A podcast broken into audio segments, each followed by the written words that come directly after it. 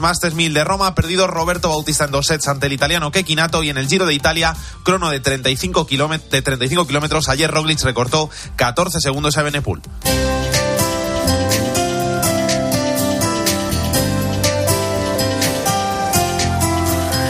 Y en el espejo, Álvaro Real, ¿qué tal? Buenas tardes. Buenas tardes, Iván. Mm, nos haces una pregunta. ¿Por qué hay una escultura con un gallo y una gallina en la Catedral de Santo Domingo de la Calzada. No tengo ni idea. ¿Qué te, parece? Pues mira, es una bonita anécdota. Bueno, más bien un milagro atribuido a Santo Domingo de la Calzada. Un prodigio que marca además a toda una región tan importante que esta historia es bien de interés cultural de carácter inmaterial por parte del gobierno de La Rioja.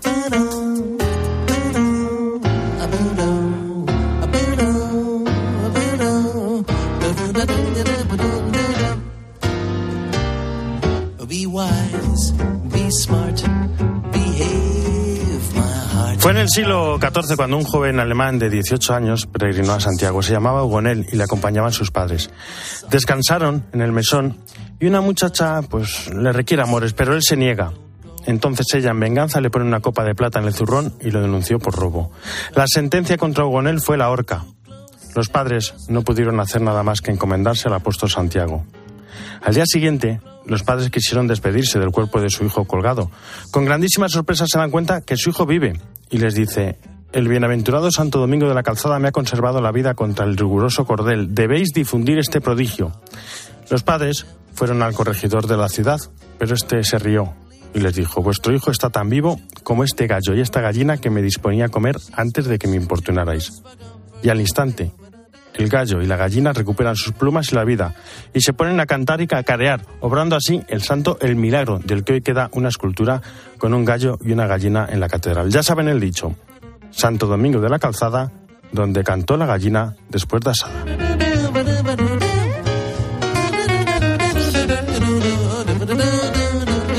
Jesús Luis, aquí están. ¿Cómo estás? Buenas tardes. Buenas tardes. Vamos a hablar de Santos. Pues mira, Santos, bien la, la, anécdota que ha recordado, porque Santo Domingo de la Calzada fue el pasado día 12, anteayer. Y hoy estamos en el sexto domingo de Pascua, la Pascua del Enfermo, que complementa lo que es la Jornada Mundial del Enfermo cada 11 de febrero, festividad de la Virgen de Lourdes. Y hoy en este día tenemos a San Matías, ese apóstol que se puso en el lugar de Judas y que también predicó el Evangelio en la zona de Grecia y murió mártir. Hay que decir siempre una cosa, cuando pilla un domingo como hoy que es Pascua, que tiene la preferencia, San Matías no se celebra, lo recordamos como dentro del santoral, pero siempre que hay una fiesta en la liturgia de rango importante, en este caso San Matías es una conmemoración, como lo decimos, aunque lógicamente es su día, pero no se celebra propiamente porque es el sexto domingo de Pascua, la Pascua del enfermo. Luego después mañana tenemos a San Isidro Labrador, el patrón de las gentes del campo del siglo XI, que contrajo matrimonio con María de la Cabeza, que tuvieron aquel hijo santo que fue San Illán, y que es de ascendencia mozárabe, que fue un hombre humilde, devoto de Cristo Eucaristía, de la Virgen de la Almudena y un hombre muy bueno también. Y este año, fin de año jubilar. Y además fin de año jubilar porque desde, la, desde el 15 de 2022 hasta mañana 15 de 2023 era el jubileo con motivo del 400 aniversario de la canonización de San Isidro y mañana pues a la una del mediodía, a la una de la tarde será esa misa, además de más actos que hay con la cual ya se clausura este año jubilar y la misa presidida por el cardenal arzobispo de Madrid, Monseñor Carlos Osoro. Y luego después ya el día 16 tenemos a Santa Gema, esa santa que no logró entrar o no entró de bien como ella hubiese querido en los pasionistas debido a su estado de salud, pero que siempre merece tener dentro de la congregación de los pasionistas pues ese lugar también. Y luego después tenemos ya para terminar el día 17 a San Pascual Bailón, el santo de Torrehermosa, cerca de Calatayud, que fue un pastor también de, de pequeño que aprendió a leer y a escribir, que fue tocado por el amor de Dios y que después entró como franciscano y fue gran devoto de Cristo y Eucaristía, como cuenta la tradición, en el momento de su sepelio, cuando se alzó al Señor, él se incorporó y le adoró. Muchísimas gracias, Jesús Luis. Las dos y nueve, una hora menos en Canarias, nos vamos a Roma con el rey Cheri del Papa Francisco. Eva Fernández, ¿cómo estás? Buenas tardes. Muy buenas tardes, Álvaro. Y como todos los domingos, voy a comenzar haciéndote una pregunta de estas, sencillas. ¿Cuál es la realidad más importante de nuestra vida? Eh, toma ya, ¿no? Toma ya. Menos mal que el Papa eh, nos ha dado la respuesta, porque la más, más, más, más eh, importante de nuestra vida, esa realidad eh, fundamental que nos la tendremos que grabar a fuego es que somos hijos amados de Dios. El gran protagonista de este Regina Chile ha sido el Espíritu Santo, ¿no? Explicaba el Papa que no nos deja solos, que está junto a nosotros siempre, como un abogado que asiste al, imputando, al imputado siempre a su lado. Y nos sugiere además cómo defendernos frente a quien nos acusa, porque de ahí viene la palabra paráclito, explicaba el Papa. Viene del griego que significa al mismo tiempo el que consuela y el abogado, ¿no? Por eso el Papa se ha detenido en explicarnos que el Espíritu Santo siempre quiere quedarse con nosotros, no es un huésped de paso que viene a hacernos una visita de cortesía es paciente, está con nosotros siempre, incluso cuando caemos y, en medio de las dificultades, es, es, auténtico, decía. Y para ayudarnos a examinar cómo va nuestro trato con el Espíritu Santo, el Papa mm, nos ha formulado estas preguntas. Preguntémonos hoy, ¿invocamos al Espíritu Santo, le rezamos con frecuencia? No nos olvidemos de Él que está junto a nosotros, es más, está en nuestro interior. ¿Prestamos atención a su voz tanto cuando nos anima como cuando nos corrige?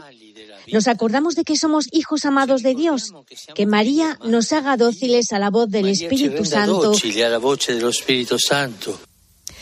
Estas preguntas del Papa nos vienen siempre muy bien, ¿verdad, Álvaro? Para poder crecer, incrementar el trato con el Espíritu Santo del que tantas veces nos olvidamos. Bueno, y tras la oración mariana recuerdo a los combates israelí-palestinos. También recuerdo el Día de la Madre que se celebra en muchos países y Ucrania, las guerras, la violencia, entre las grandes preocupaciones del Papa. Sí, la verdad es que mm, eh, el, Papa hoy una vez más se le notaba preocupado, ¿no? Por, por todos los mm, desencuentros violentos que se han producido en Tierra Santa entre israelíes y palestinos y el Papa ha insistido en que las armas nunca conseguirán la seguridad y la estabilidad. Espero que la tregua que acaba de alcanzarse sea estable, que las armas callen, porque con las armas no se conseguirá nunca ni seguridad ni estabilidad. Al contrario, se continuará destruyendo también toda esperanza de paz.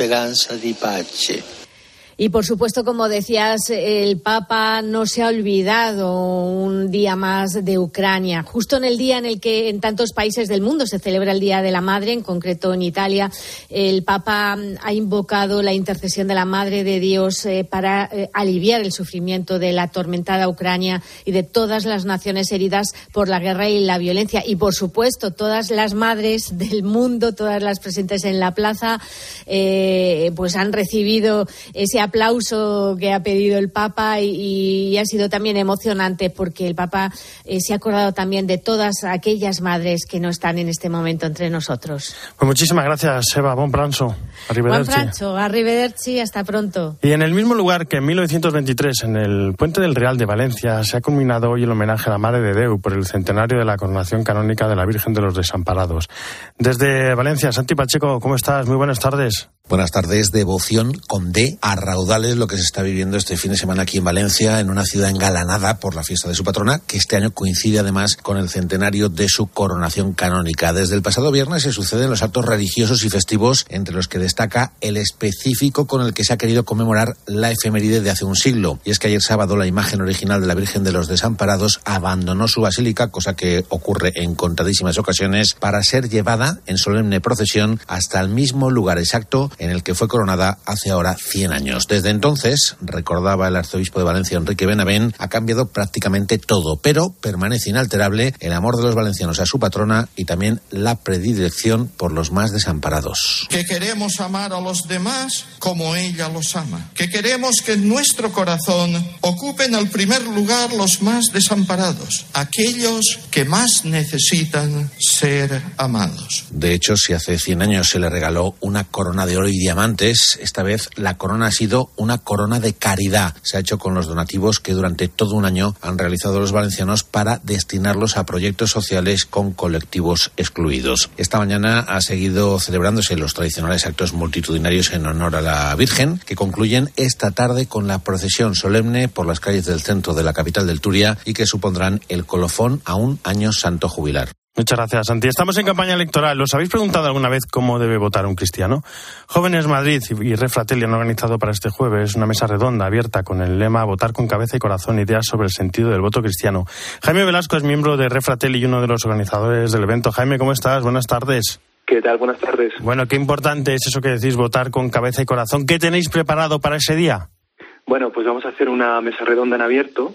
Vamos a tener unos ponentes, pero también nos gustaría que los asistentes participaran para analizar ese tema, ¿no? ¿Cuál debe ser o cuál, eh, cuáles son las ideas que hay sobre el sentido del voto católico? Muchas veces oímos ideas en un lado o en el otro y queremos analizarlo a la luz de la carta que suelen publicar los obispos de cada diócesis por las elecciones. En este caso vamos a analizar la de 2021, viendo un poco las, um, las ideas o la, el cuidado pastoral que nos dan los obispos sobre cómo ejercer el voto responsablemente y cómo ejercer la participación en la vida pública responsablemente. Bueno, cada tres meses soléis hacer coloquios sobre compromiso de la fe en distintas facetas de la vida pública. Ahora toca la política, las elecciones. Enhorabuena por vuestro atrevimiento, porque el tema es complicado. Sí, el tema es complicado, pero creemos que es positivo sacarlo, ¿no? Al final, nosotros estamos aquí un poco para, para sacar la conciencia la conciencia cristiana, ¿no? Un poco más a la luz en la vida pública y fomentar esa participación. Y creemos que tocando temas como estos, que al final generan un debate interesante, pues puede ser una muy buena forma de hacerlo. Bueno, ¿dónde, cuándo, cómo se puede participar? ¿Cómo se puede aportar de, de alguna manera? Presencialmente en la sede de la Delegación Episcopal de Juventud de Madrid, que está en la Plaza de San Juan de la Cruz número 2, el jueves a las 7 de la tarde. Pues, está invitado todo el mundo. Pues Jaime Velasco, muchísimas gracias. Y lo que decía antes, enhorabuena por vuestro trabajo y que vaya todo muy bien. Gracias a vosotros. En Mediodía Cope, El Espejo. Estar informado. La Liga entra en su fase decisiva. ¡Marca el Barça! Y todo lo vamos a vivir en Cope. Este domingo en tiempo de juego, Elche Atlético de Madrid y el Derby catalán. Español Fútbol Club Barcelona. Dale, Oli, a ver cómo termina de Tiempo de juego. El número uno del deporte. Paco González, Manolo Lama y Pepe Domingo Castaño. Los números uno del deporte. Para muchos, el mejor western de la historia. No arriesgues la vida de los chicos buscando venganza. Vamos si venís con nosotros. John Wayne. La encontraremos. Tan cierto como que la tierra da vueltas. Centauros del desierto. Me ha dado miedo. Es un hombre que puede volverse loco. Ha renegado de nosotros. ¡No lo hagas! El domingo a las 7 menos cuarto de la tarde. En 13. En Mediodía Cope, El Espejo. Estar informado.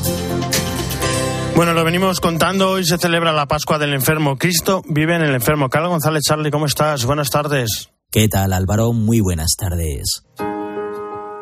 Son las cinco y media de la madrugada. A las cuatro y cuarto me llamaron de una urgencia para dar una unción. Y esta es nuestra vocación, estar siempre, en todo tiempo y en todo momento, al servicio de aquel que nos necesita. Se quedó conmigo en el fracaso. Y ver el rostro de Cristo en el enfermo, en el pobre, en el que sufre.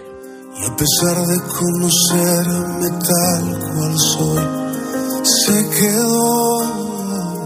En la prueba y en la enfermedad, Dios nos visita misteriosamente y si nos abandonamos a su voluntad, al misterio de los últimos susurros y del silencio, podemos experimentar la ternura de su amor. Es verdad que me han roto el sueño, pero lo rompería las veces que hiciesen falta. Porque el Señor siempre recompensa, el Señor siempre después nos fortalece. El dolor solo tiene sentido si nace a los pies de la cruz. Lo vive a diario el padre Eliseo de Gea, capellán del Hospital de Herenares, en Coslada, desde hace cuatro años. Era un señor mayor, ya con una edad muy avanzada, y con su mujer, la pobre lloraba diciendo que no la dejara. Sus ojos, confidentes y buenos, se hacen presencia habitada y acarician con cuidado y en silencio el cuerpo sufriente de Cristo. Son momentos difíciles, pero el Señor nos pide estar ahí para acompañar, para alentar, para dar esperanza. se quedó conmigo en el local. Siempre, siempre al servicio. La oscuridad que me desvió los pasos. La enfermedad nos desarma, nos hace vulnerables y necesitados de la compañía de una mano amiga, de una palabra amable, de una voz apacible. Llevo ya 23 años como sacerdote. Aquí avivo y revivo mi vocación como sacerdote encontrando a Cristo en el rostro del enfermo, del moribundo, viendo a Cristo cargar su cruz en los enfermos y en sus enfermedades a veces crueles y duras, difíciles de soportar y de llevar.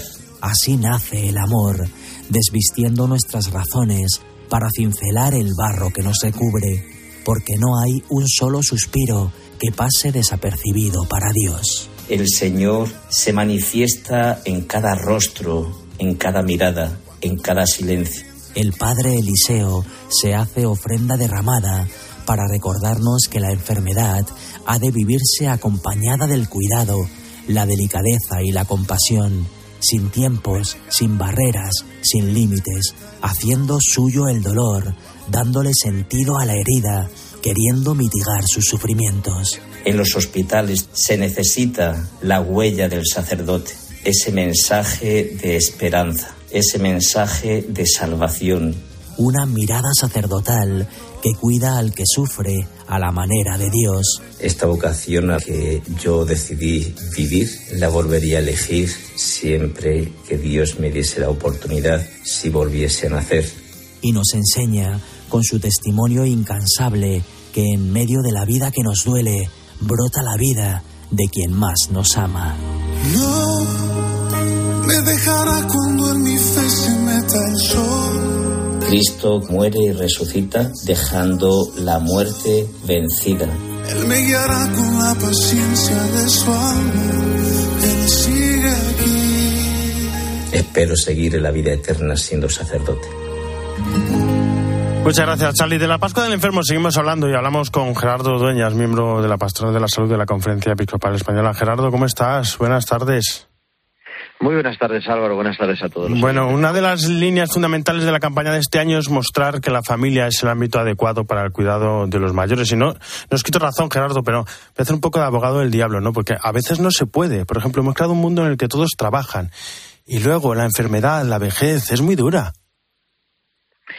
Sí, así es, Álvaro. En este año la Pascua del Enfermo, que culmina la campaña del enfermo, pues tiene como tema de fondo el acompañamiento a las personas mayores, las que están solas, viven esa soledad no deseada. El ámbito natural, evidentemente, es la familia, pero hay primero hay enfermos que no mayores que no tienen familia.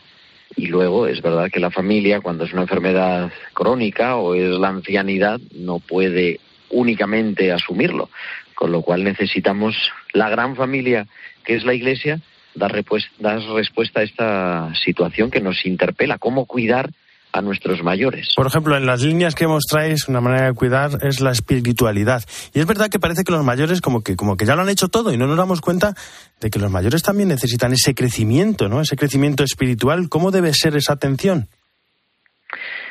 Necesitamos cuidar en todo tiempo. Siempre, no siempre se puede curar, pero siempre se puede cuidar.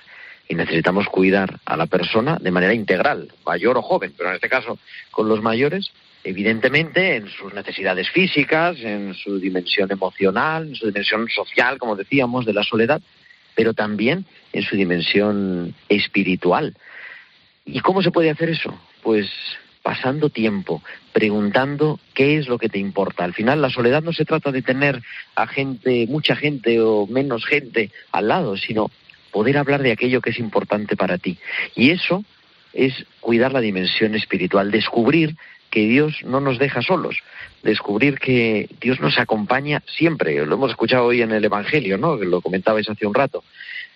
No os dejaré huérfanos, nos dice Jesús. Pues eso se lo sigue diciendo también a nuestros mayores y necesitan ser acompañados en su dimensión espiritual, y la, con atención, escucha. Y permíteme decir que la Iglesia también necesita mucho a los mayores, porque otra de las líneas es la de integrarlos en la misión evangelizadora de la Iglesia. Y esto es maravilloso, ¿no? Porque es no, no verlos como un mero objeto de atención caritativa, sino también aprovechar todo ese potencial que tienen.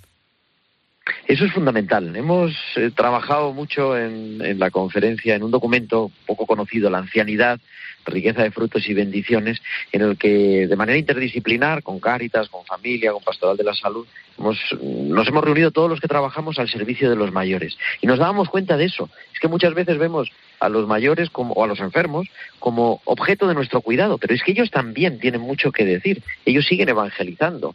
¿Cuántos de nuestros niños hoy en día, hoy, les ha transmitido la fe y les transmite la fe sus abuelos porque van a misa, porque les hablan de esto, porque tienen, les acompañan a aquella tradición de la Virgen, a esa romería, siguen siendo agentes evangelizadores y como tal los tenemos que tener en cuenta, si no la iglesia no está completa.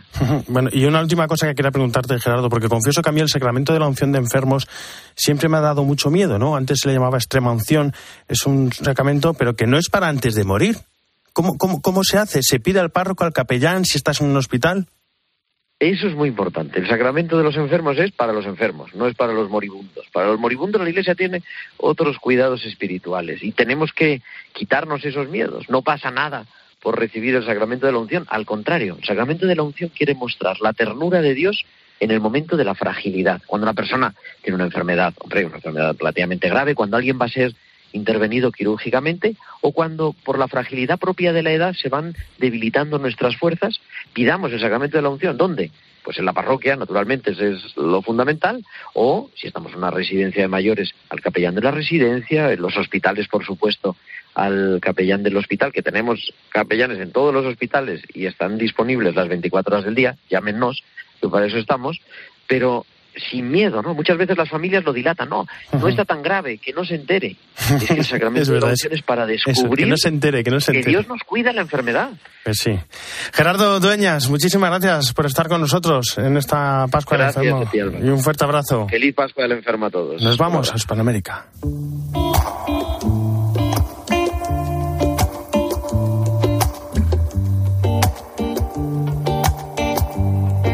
Dirán, bueno, pero es que estilo, este estilo de música es distinto al de otras veces. Esteban Pitaro, ¿cómo estás? Buenas tardes. ¿Cómo te va Álvaro? Buenas tardes. Y el estilo es distinto porque queremos irnos a la frontera con México, porque es muy duro lo que allí se está viviendo.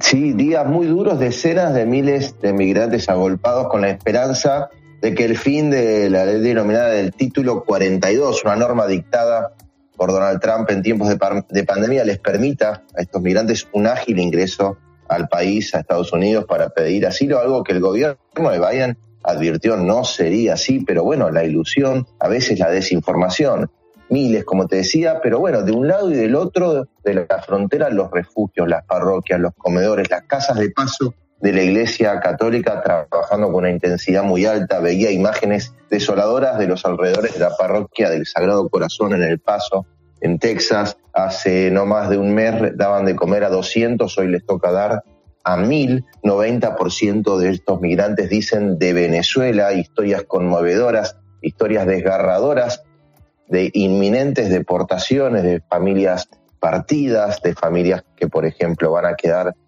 madre e hija en Estados Unidos, padre en, su país de origen. Dicen por estas horas que lo peor en términos de masas agolpadas frente a la frontera habría pasado, pero los migrantes allí por supuesto quedan. Seguramente el tema va a desaparecer de las noticias, pero los buscadores de asilo allí quedarán. La iglesia en Estados Unidos, particularmente los obispos católicos, las congregaciones, las instituciones, están buscando siempre que, se, que los migrantes encuentren una cara de bienvenida en su búsqueda soñando algo mejor. También están trabajando muy fuerte todas las instituciones católicas buscando mejores leyes en el frente federal, un frente abordado, por supuesto, junto con otras instituciones humanitarias. Este mes, Mariano Álvaro, que reflexionamos sobre el amor a María, nos hace ir hasta el país donde ella primero quiso estar en este continente, no a México, en la vocación de Nuestra Señora de Guadalupe, habrá sido quizá para estar cerca de sus hijos de este siglo que pasan por México buscando un horizonte de esperanza. Álvaro. Pues Esteban Pítaro, hasta la semana que viene. Un abrazo. Un abrazo grande. En la producción Jesús está en el control técnico Natalia Escobar y en control central Fernando Rodríguez. Ya saben que el espejo no termina, sino que gira y ahora nuestro reflejo se abre hacia Mediodía Cope con toda la información nacional e internacional que nos trae Iván Alonso. Iván, buenas tardes de nuevo. ¿Qué tal? Buenas tardes ¿Por qué de nuevo, hoy? Álvaro. Pues no sé si sabes que el 85% del total del territorio español es zona rural. Sí, sí, sí, sí. Pues hoy se ha manifestado en las calles de Madrid para decir basta. Ahora te cuento por qué.